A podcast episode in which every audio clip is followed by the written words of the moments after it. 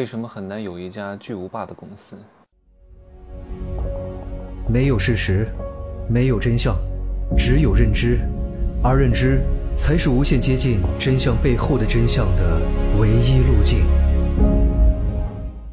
Hello，大家好，我是蒸汽学长哈，现在是二十一点五十七分，泡完温泉有点累了，录完这个节目就去休息啊。你说我每天很努力吧？确实，要保持颜值，还要保持身材，还要保持。思维上的进步还要挣钱，不过那些东西做到了，其实钱都来了。钱永远不是我的结果，它只是我达成结果的一个附属的产品而已。我最终追求的是什么呢？是精神和身体的双重愉悦啊！所以呢，我要保证好充足的休息。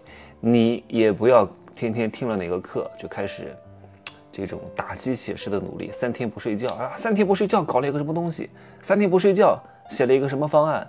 然后我要减肥，十天不吃饭啊，二十天不吃碳水，你坚持不了的，因为这个事情对你来说很痛苦，你要忍，懂吗？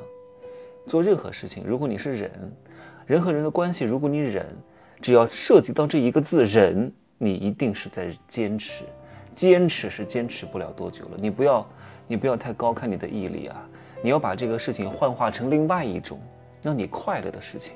让你舒适的事情，让你不费吹灰之力就可以做的事情，或者稍微有一点点难度也不是太难的事情，这样的话你就不用去坚持。我没有看到哪个用毅力去坚持能够把这个事情做成功的，他一定是到后来有别的奖励机制在鼓励他前行，对吧？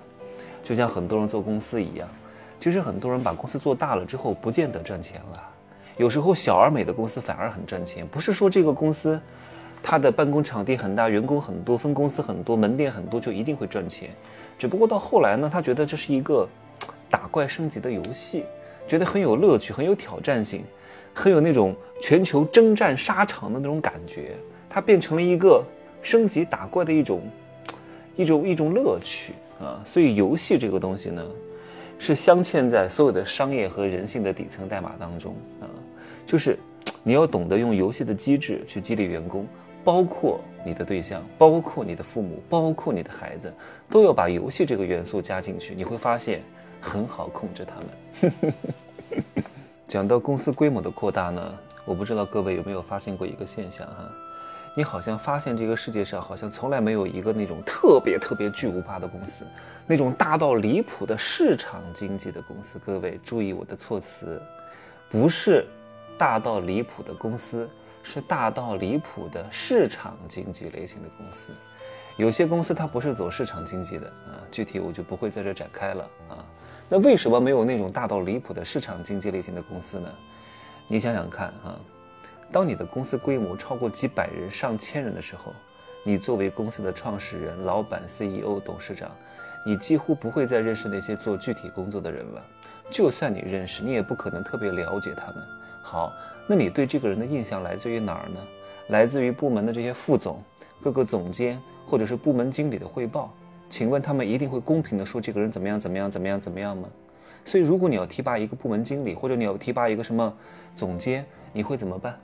你又不认识他们，你也不知道他们具体的工作能力怎么样。你唯一的办法是干嘛？就去问那些所谓的副总、所谓的所谓的什么某某总监、C 某 O，或者是部门经理。那请问这个部门经理会给你推荐什么人呢？嗯，什么人？是真的非常公平的推荐优秀的人才吗？绝对不是，推荐有办什么什么裙带关系的啊，昨天在一块 KTV 给他送了什么东西的，或者是他比较青睐的某一个二两肉，对吧？这样的话，时间一长，这个公司就没有活力了。所以公司它生长到一定的阶段之后呢，就会丧失活力啊。我就不建议各位把公司做得太大啊，做得太大之后，其实管理成本是非常非常之高的，你要花很多的精力去管理这个公司，决策的流程是非常之长的，不见得赚钱，而且呢劳心费神啊。做公司小而美呢，你人呢活得会相对的轻松自在啊，就是你一个人。独自掌控整个公司，不要搞什么七七八八的合伙人，搞到后来烦得要命啊！你被这个公司困住了，到底是你做公司为了财务自由，还是做公司困住自己？你自己去选择啊！其实各位只要记住这几件事情就可以了啊！如果你要做一家小公司，小而美的，一个人说话算数的，不被公司困住的，那其实就两件事情，一个叫布局，也就是定方向。这个公司具体做什么？是做塑料桶、做痰盂、做马桶，还是做五金件，还是做什么课程，还是做什么电脑等等之类的？定方向很重要，叫定向。第二个就是挖掘相关的人才来帮你做这个定向啊。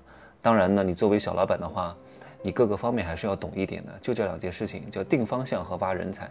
如果你要把这个公司再往大了做，你要多增加一个事情，那就是借钱，也就是融资，引入一些新的资本力量，帮你扩大规模啊。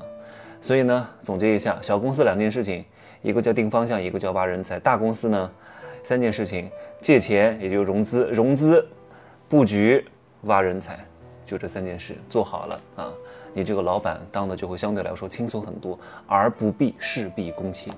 那样的话，你会非常之累的，你又会被这个公司困住，什么时候都离不开你，多累啊！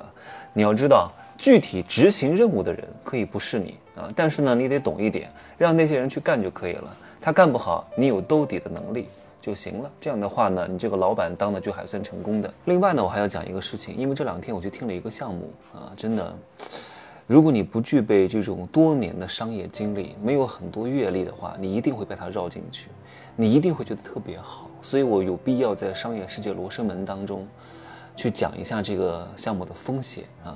具体是哪个项目我不会说，大概类似的。如果各位碰到了，知道它未来的弊端在哪里，有可能出现的风险点在哪里，不要一脑子热又进去投了几十万，到后来啥都没有。你不要看有些项目啊，看上去好像完美无瑕，对吧？整个商业闭环非常清晰，然后给你讲的人呢，那真的叫口若悬河，哇，真的是上知天文下知地理，然后讲的真的是没有任何一点漏洞啊。